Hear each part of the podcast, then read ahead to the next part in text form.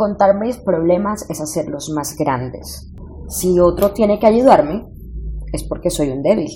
Si no lo vive, esa persona no puede comprenderme realmente.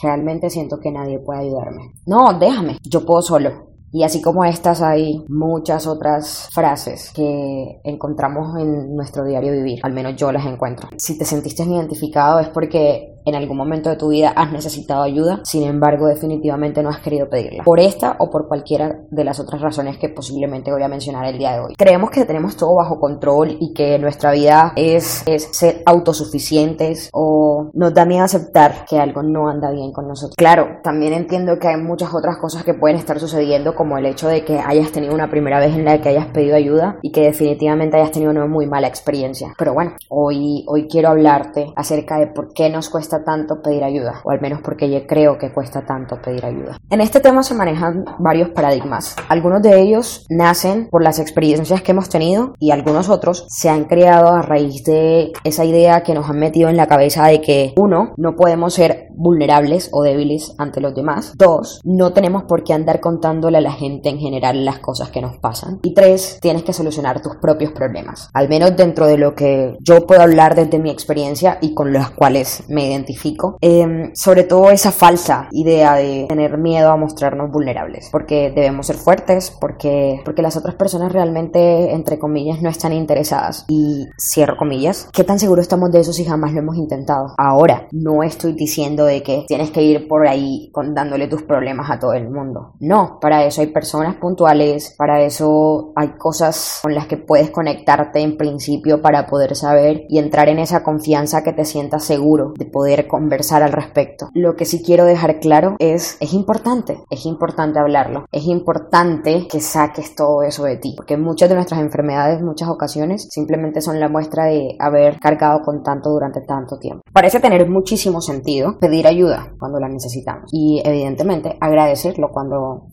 la recibimos. Pero esto no siempre sucede en este orden, ¿sabes? A pesar de ser seres sociables y de haber crecido desde la necesidad básica de necesitar para sobrevivir a nuestros padres, cuando vamos creciendo simplemente nos vamos volviendo, no sé si orgullosos, no sé si demasiado autosuficientes, pero ya termina siendo que plantearnos pedir ayuda nos genera cuestionamientos como, ¿es correcto necesitar ayuda? Lo que me pasa a mí se resuelve si yo se lo cuento a alguien más o a quién debo acudir? ¿Es necesario realmente acudir a alguien para pedir ayuda? Muchachos, necesitar ayuda nos coloca en una posición de vulnerabilidad. Sí, es cierto. Normalmente, o la normalidad en la que nosotros nos acostumbramos a estar, eso significa que no esté bien visto. Y culturalmente se valora positivamente la independencia y la autonomía personal. Sin embargo, tan importante es permitirnos pedir ayuda como valernos por nosotros mismos y ser autónomos. Están igual de condiciones. Es importante saber que sí, puedo ser independiente, puedo ser autónomo personalmente, pero también puedo ser vulnerable y me puedo permitir tocar la puerta cuando necesito tocar la puerta para pedir ayuda.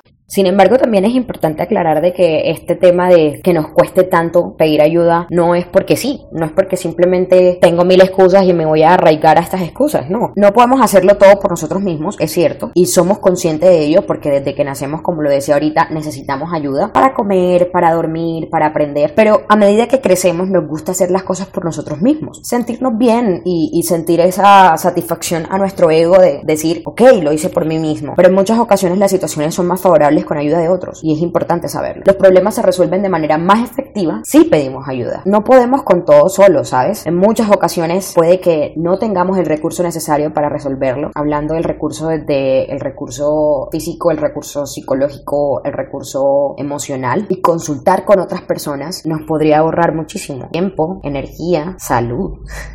¿En qué sentido cuando hablo de salud? En este tema de no enfermarnos desgastándonos por estar buscando todo hacerlo solos. Sin embargo, hay muchas personas que les hacen un esfuerzo y agotan todas las alternativas antes de hacerlo. E incluso prefieren equivocarse antes de decir necesito tu ayuda. Y sí, tienen toda la razón al decir de los errores se aprende. Pero hay grados de dificultad, ¿sabes? Es decir, hay momentos en los que es cierto que podemos aprender de nuestros propios errores, pero también podemos aprender sin necesidad de tirarnos contra el piso y darnos en la cabeza. No suele tener una moraleja muy coherente esto de pedir ayuda, pero sí hay un montón de creencias como si pido ayuda significa que, abro comillas, no me esforcé lo suficiente, no planifique bien las cosas, no tuve el debido cuidado, no fui suficiente para, yo tendría que haber sabido de antemano que esto podría ocurrir, cierro comillas. ¿Saben una cosa? En serio, no es que no tengan la capacidad para hacerlo y no es que no nazcas con eso, no es que no puedas hacerlo tú solito, pero hay una cosa completamente distinta entre confundir las cosas de pedir ayuda es debilidad a aprender de los demás también es importante. Y permitirle a los demás que nos apoyen en situaciones en las que no podemos solos también es importante. Igual, hay algunos puntos en los que también se basa esto de que pedir ayuda no, no sea tan natural. Un foco, por ejemplo, es la infancia. A medida que vamos creciendo, vamos siendo más autónomos, como lo decía ahorita. Y todo el mundo ha dicho en algún momento, ¡Ey!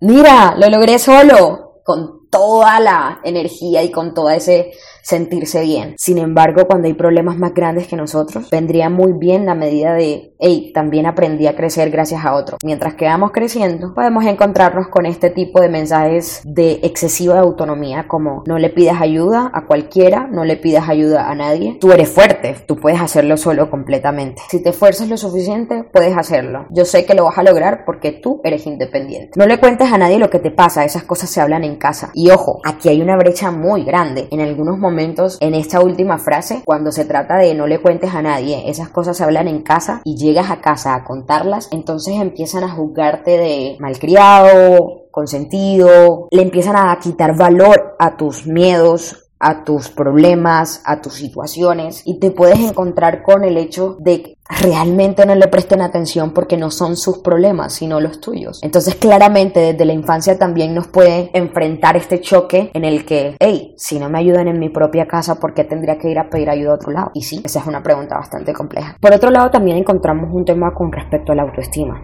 La persona que quizás no cuenta con una autoestima muy alta, tiene unos niveles de autoexigencia bastante elevados y el pedir ayuda lo tiende a visualizar como molestar a los demás porque sus problemas no son preocupación de ninguna otra persona. Como expresar su debilidad al exterior, como mostrarse vulnerable y ser inferior a los demás. Es muy probable que en este caso estas personas estén dispuestas a ayudar a los demás, a sentirse útiles para otros, pero les cuesta recibir, les cuesta sentirse importantes para otras personas. Claro, esto puede suceder y no soy experta en el tema, pero me siento identificada en algún punto porque esto simplemente puede suceder porque sientes que realmente las otras personas tienen cosas más importantes que hacer. Te soy sincera, siempre hay alguien que querrá y estará dispuesto a ayudarte. Siempre hay personas que estarán dispuestas a hacer luz en tu vida. De hecho, muchas de ellas lo son sin ni siquiera preguntarte o sin siquiera saber qué está pasando por tu vida. Si tienes alguna de esas personas cerca, agradeceles en silencio o como prefieras hacerlo, pero sobre todo mi invitación es, si lo necesitas, pídelo ayuda. Por otro lado, también hay un tema de orgullo y un tema de ego. Es importante, sí, es cierto, la satisfacción de hacer algo por uno mismo, validarse, se convierte en un arma de doble filo el bienestar por haber hecho algo, así sea momentáneo, por el cual te hace sentir independiente. Para estas personas que manejan un orgullo y un ego un poco alto, también se convierten en un arma de doble filo, porque se convierten entonces en personas que definitivamente creen que el mundo gira a su alrededor y que sus problemas son tan grandes que absolutamente nadie podrá comprenderlos. Que tienen frases como, si yo ya tengo todas las respuestas que me puede brindar otra persona, si yo soy más que, si yo soy la persona que da consejos siempre, porque otra persona vendría a decirme lo que ya yo sé que puedo hacer. Les digo algo, absolutamente todos nos volvemos vulnerables en algún momento de la vida, así que te puedes sorprender del nivel de conciencia que te puede llegar a permitir conocer otra persona a la cual le permitas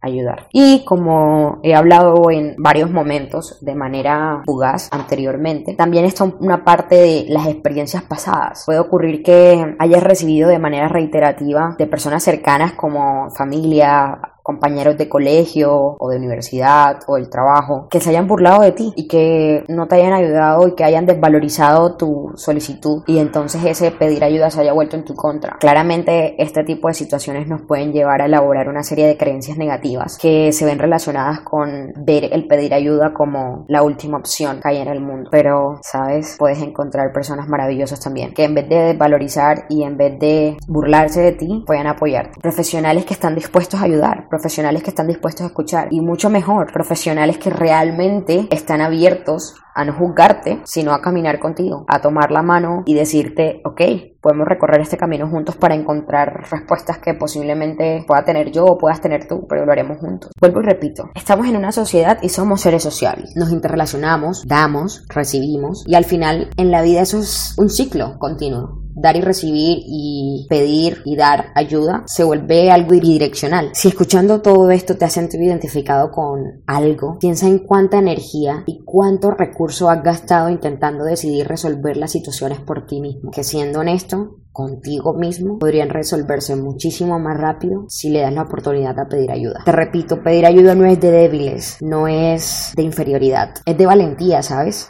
De fortaleza, de honestidad contigo mismo y de confianza. Queramos o no querramos reconocerlo, necesitamos a los otros. En algún momento de la vida siempre vamos a necesitar ayuda. Y mi invitación con este post el día de hoy es a que te sientes un momento y te escuches a ti mismo. Puedes analizar de pronto todo lo que he dicho o cosas que se te hayan ocurrido mientras me escuchas. Quiero dejarte nuevamente con esta frase. Tan importante es permitirte pedir ayuda cuando lo necesitas como valerte por ti mismo y ser autónomo. Hey, mi invitación el día de hoy es que tengas la oportunidad de reevaluar un poco las cosas y de atreverte a hacer algo que nunca has hecho. Y si ya lo has hecho, genial. Muchas gracias por cuidarte, muchas gracias por mantener tu salud mental como una parte primordial en tu vida. Y para todos en general, mi invitación es a que dejemos atrás esos paradigmas de creer que nuestra salud mental no es tan importante como nuestra salud física, que ir al psicólogo, al psiquiatra, a terapia, a coach, a lo que sea que elijas, no es porque tengas un problema gravísimo o algo por el estilo, no, normalicemos el hecho de que así como vamos a una consulta porque queremos verificar y chequear nuestra salud mensual, quincenal o anualmente, también es importante chequear nuestra salud mental y ser completamente honestos con nosotros mismos y saber que hay cargas que no debemos llevar solos. De hecho, ni siquiera deberíamos cargar con cosas. Deberíamos permitirnos todos los días levantarnos, fluir y pensar en, ok, sí, está pasando, pero puedo resolverlo solo o con ayuda de alguien. Gracias por haber llegado hasta acá. Recuerda que a partir de acá comienza este nuevo proyecto, este nuevo canal que está completamente enfocado en crear un espacio para conversar acerca de lo importante que es la salud mental a través de diferentes invitados que vamos a tener acá en el canal. También recuerda que puedes hacer cualquier clase de consulta que necesites, que puedes seguirnos en nuestras redes sociales, que puedes escribirnos también si quieres que digamos alguna historia puntual o si quieres contarnos tu historia a través de mi voz, será todo un placer. Y nos escuchamos la próxima semana. Estaremos conectándonos por acá. Cuídate mucho, que tengas una muy excelente semana y que de aquí en adelante todo lo bonito te encuentre.